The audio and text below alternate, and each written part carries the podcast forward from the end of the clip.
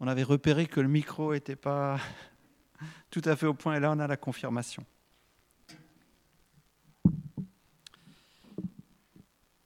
Suis-moi. Alors je ne sais pas si vous avez regardé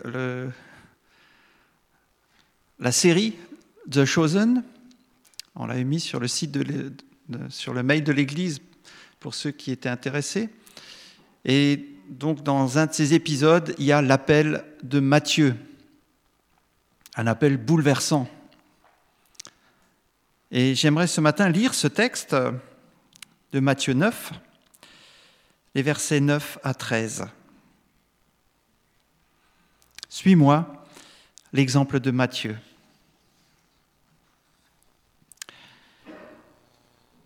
Jésus partit de là. En passant, il vit un homme assis au bureau des taxes et qui s'appelait Matthieu.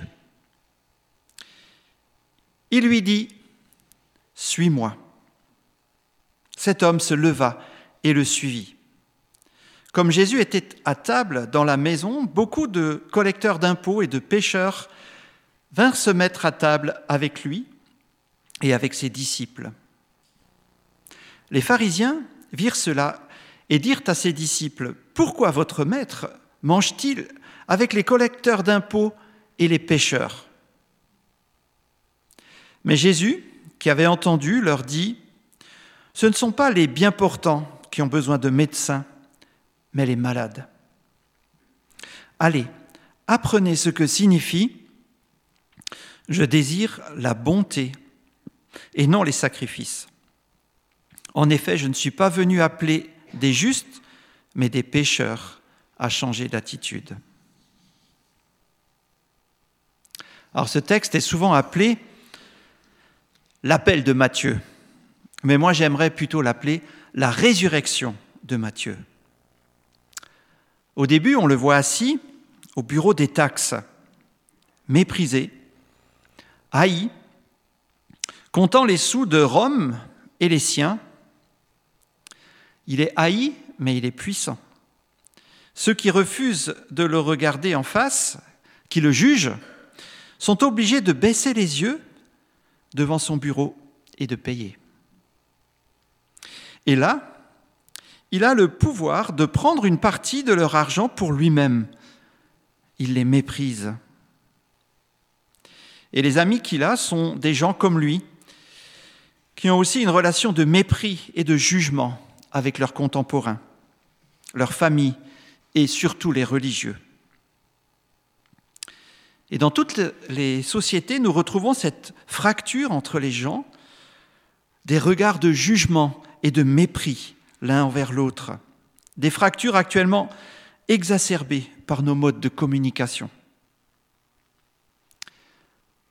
Matthieu semble enchaîné à cette table au bureau des taxes, supportant le jugement de ses contemporains en s'accrochant à l'argent amassé. Il est loin de Dieu, il est en train de mourir spirituellement. Et voilà que Jésus passe. Il nous a dit au début du texte, il partit de, là, hein, c'est là où il avait le miracle de euh, la guérison du paralytique, qui est reparti en, portant lui-même euh, tout le matériel qu'il avait hein, pour euh, se mettre dessus. Et donc Jésus, il agit. Et dans ce texte, quand on regarde les verbes, il passe, il voit Matthieu, il lui parle, et il est à table avec lui. Le rythme de la phrase, des actions de Jésus, fait vraiment penser à la création. Hein, on a l'Esprit de Dieu qui passe, qui est au-dessus des eaux. Il voit la terre, elle est informe et vide.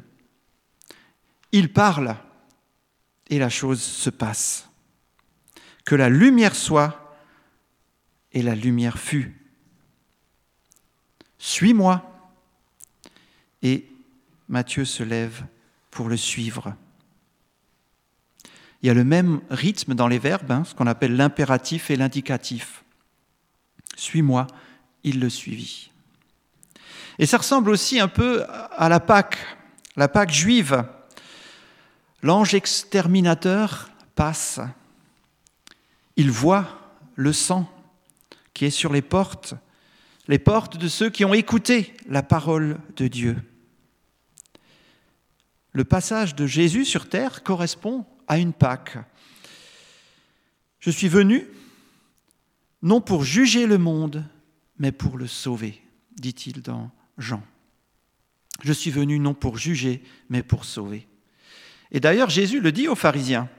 Hein, je ne suis pas venu appeler des justes, mais des pécheurs. Les pharisiens étaient un groupe de religieux très intransigeants sur le respect de la loi de Moïse selon leur interprétation.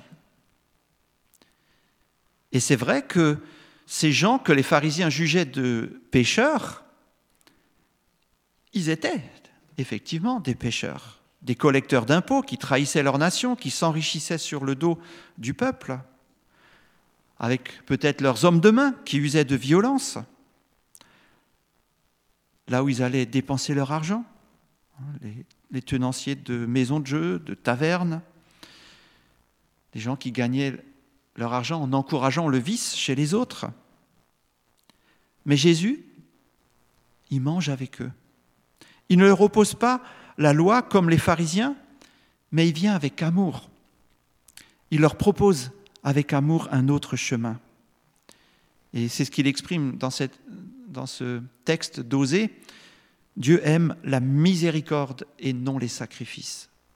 Il n'aime pas cette religion superficielle en plus complètement fermé aux autres, mais il aime ceux qui ont de la miséricorde. Hein. La miséricorde, c'est quelque chose qui vient de l'intérieur, un amour pour celui qui est pour notre prochain, hein, celui qui est près de nous.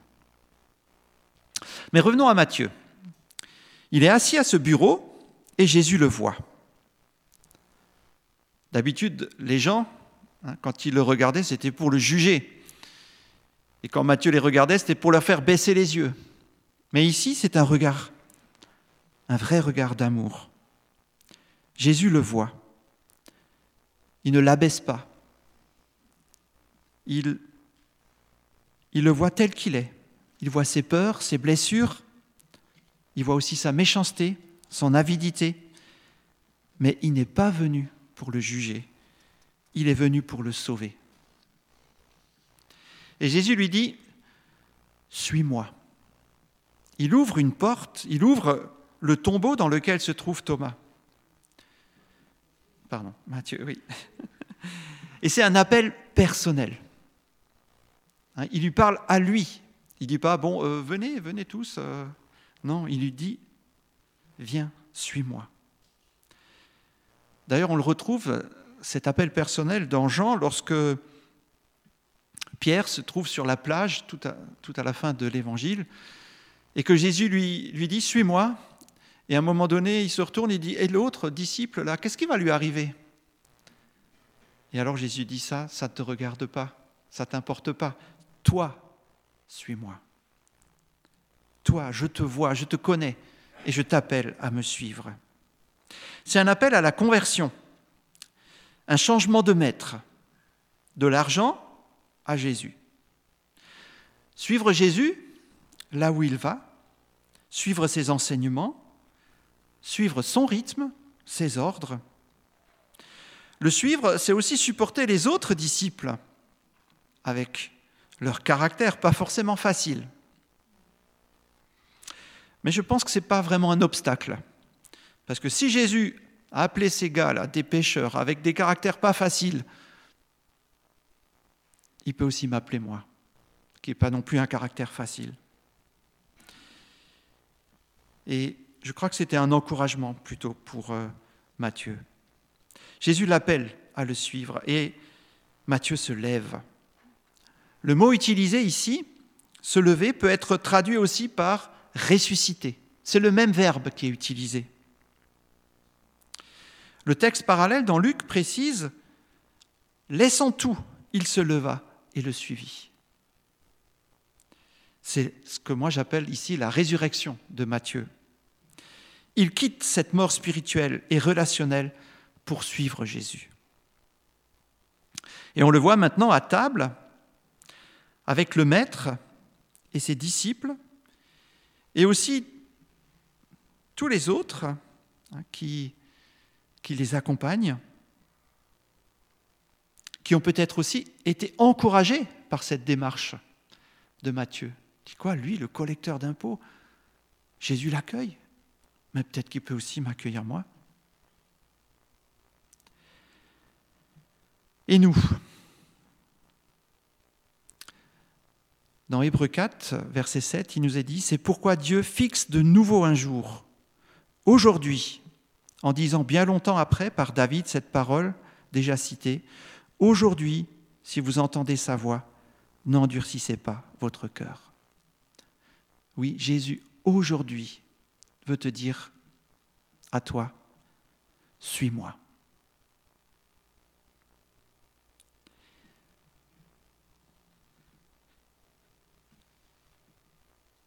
Dans l'Évangile, nous avons aussi ceux que j'appelle les excusés. Des gens que Jésus a appelés, à qui il leur a dit Suis-moi, mais qui ont dit euh, Ben, euh, non, finalement, euh, je ne vais pas te suivre. Alors, quels sont ces exemples? Celui qu'on appelle le jeune homme riche. Hein, il dit à Jésus Moi, j'ai respecté tous les commandements. et qu'est-ce qui me manque? Et Jésus lui dit si tu veux être parfait, va vendre ce que tu possèdes. Donne-le aux pauvres et tu auras un trésor dans le ciel. Puis viens et suis-moi. Et lorsqu'il entendit cette parole, le jeune homme s'en alla tout triste, car il avait de grands biens. Il n'a pas accepté de changer de maître. Hein, il voulait garder l'argent plutôt que de suivre Jésus. Oui, une première excuse, c'est que nous voulons garder d'autres maîtres que Jésus. Pendant qu'ils étaient en chemin, un homme lui dit, Seigneur, je te suivrai partout où tu iras. Et Jésus lui répondit, Les renards ont des tanières, les oiseaux du ciel ont des nids, mais le Fils de l'homme n'a pas un endroit où il puisse reposer sa tête. Jésus le dit souvent à ses disciples, Si vous voulez me suivre, il faut accepter de prendre sa croix, de ne pas vouloir échapper aux difficultés liées à la foi en Jésus. Sinon, vous ne pourrez pas me suivre, dit-il. Il dit à un autre, Suis-moi. Il répondit, Seigneur, permets-moi d'aller d'abord enterrer mon Père. Mais Jésus lui dit, Laisse les morts enterrer leurs morts, et toi, va annoncer le royaume de Dieu. Un autre dit, Je te suivrai, Seigneur, mais permets-moi d'aller d'abord faire mes adieux à ceux de ma maison. Jésus lui répondit, Celui qui met la main à la charrue et regarde en arrière n'est pas fait pour le royaume de Dieu. Ici, nous voyons des gens qui n'ont pas voulu mettre de nouvelles priorités dans leur vie, qui ont voulu garder les traditions, la famille comme priorité. Mais Jésus leur dit, si vous voulez me suivre, il faut même renoncer à soi-même c'est moi qui deviens la priorité. Voilà quelques exemples de ceux qui se sont excusés. Et nous aujourd'hui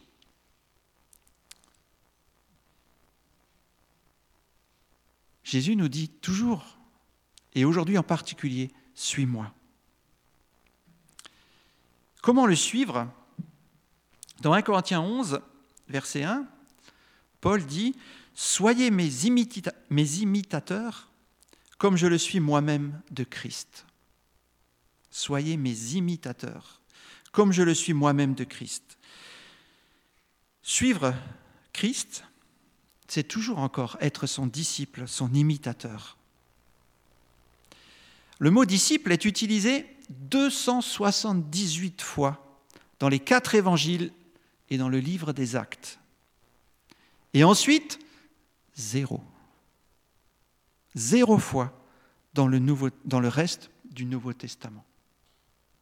Ça, ça m'a choqué. J'ai dit, tiens, hein, plus, de 260, plus de 270 fois ce mot disciple partout, et puis plus du tout. Hein, une fois qu'on a fini les actes des apôtres, on ne retrouve plus ce mot. Alors sûrement que quelque chose a changé.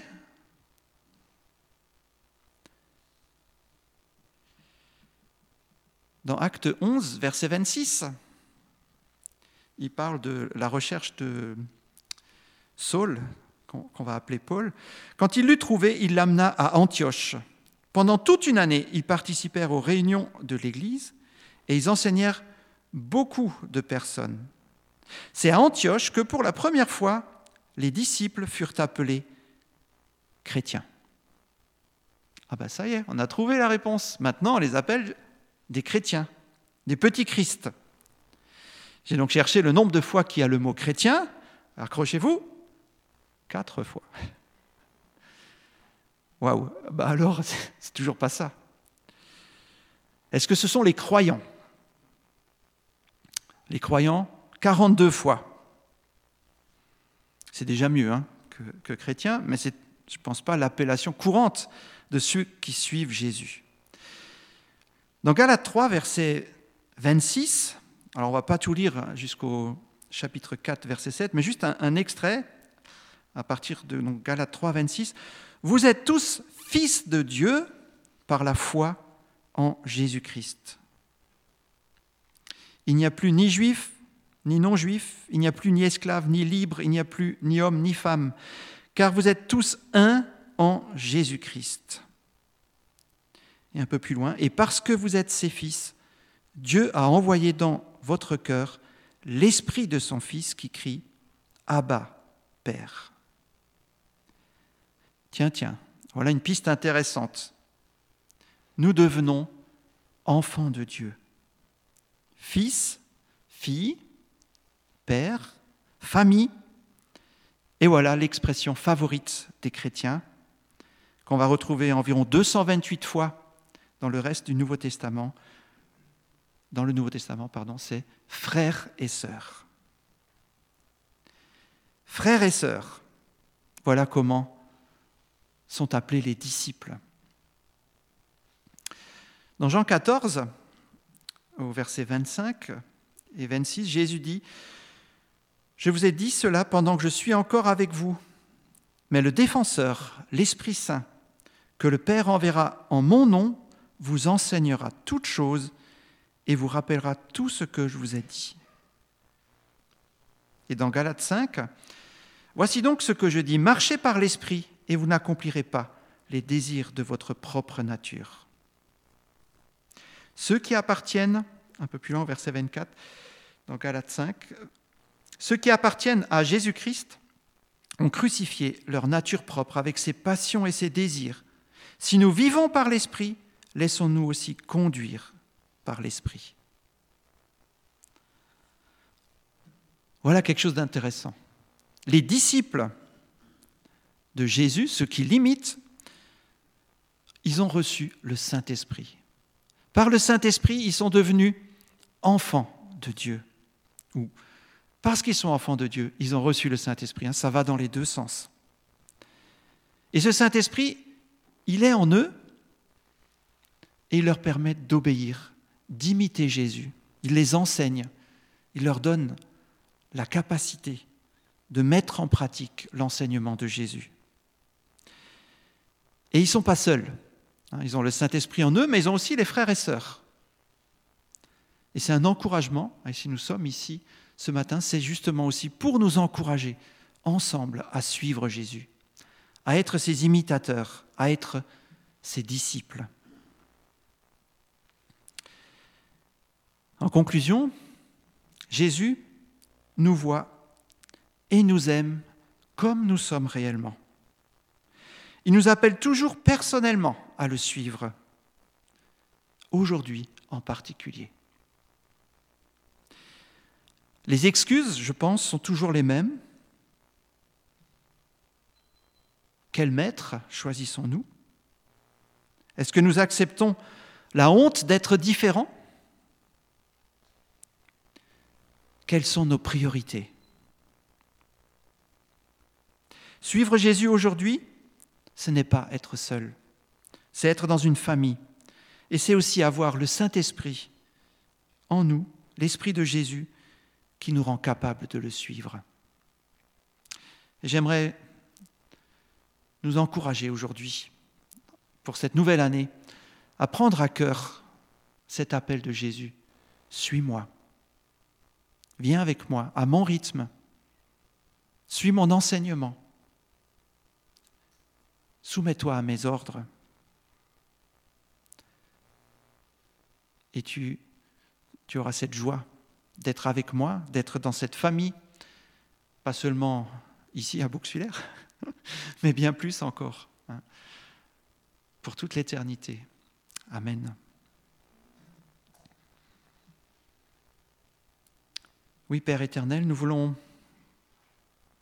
te remercier pour le don de ton Fils.